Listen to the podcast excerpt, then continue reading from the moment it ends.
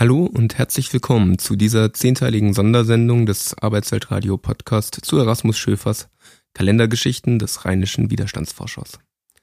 Da soll eine schwarze Frau einem weißen Mann Platz machen im Bus und steht nicht auf. Da soll ein Richter ein Gesinnungsurteil fällen und kann es nicht. Da soll ein Soldat seinem Land absolut loyal dienen und veröffentlicht doch Dokumente über die staatlich angeordneten Verbrechen. Erasmus Schöfer geht in seinen Erzählungen bekannten und unbekannten Widerstandsgeschichten nach, Widerstand von einzelnen Unzufriedenen, der manchmal Großes bewirken kann. Diese Kalendergeschichten des rheinischen Widerstandsforschers sind 2016 im Verbrecherverlag erschienen und dank dessen Erlaubnis werden einige davon nun im Arbeitsweltradio Podcast zu hören sein. Die Geschichten werden gelesen von Claudia Säuferer und Peter Schad. Die Trutzen. Der Dichter Bertolt Brecht hat einmal gesagt, Wohl dem Land, das keine Helden nötig hat.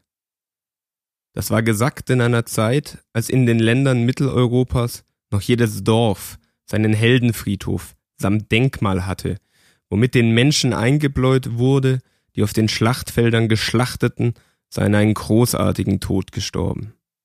Es kam niemanden, nicht einmal den Frauen, in den Sinn, dass auch Menschen weiblichen Geschlechts Taten vollbringen, die von Kühnheit und Weitsicht zeugen, so dass sie den Titel Heldin und ein Denkmal verdienen.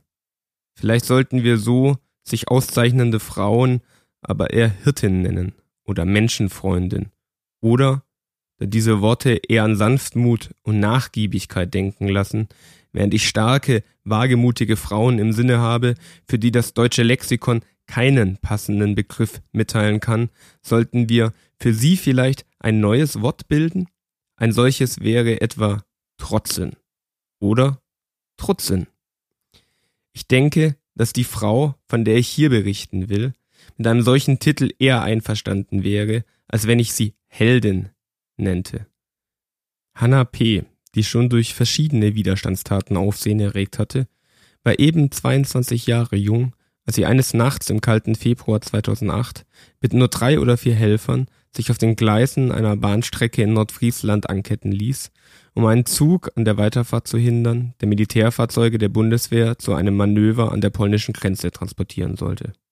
Die herbeizitierte Feuerwehr und das technische Hilfswerk benötigten vier Stunden, um mit einer Flex ein Stück Schiene herauszutrennen, weil sie nur auf diese Weise die Trutzin Hanna P. aus dem Gleis entfernen konnten.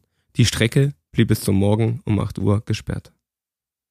Um halb vier, die Polizei war eben am Tatort eingetroffen und notierte die Personalien der Demonstranten, wurde schon von anderen Helfern die Nachricht ins Netz gestellt, dass sie mit dieser Aktion gegen die kriegerischen Einsätze der Bundeswehr im Ausland protestierten. Hanna P.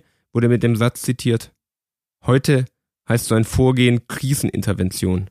Dabei ist schlicht und einfach Krieg gemeint. Dafür wurde sie zu 90 Tagessätzen verurteilt. Trotzig sagte sie dem Richter, ich werde nicht zahlen. Ich gehe ins Gefängnis.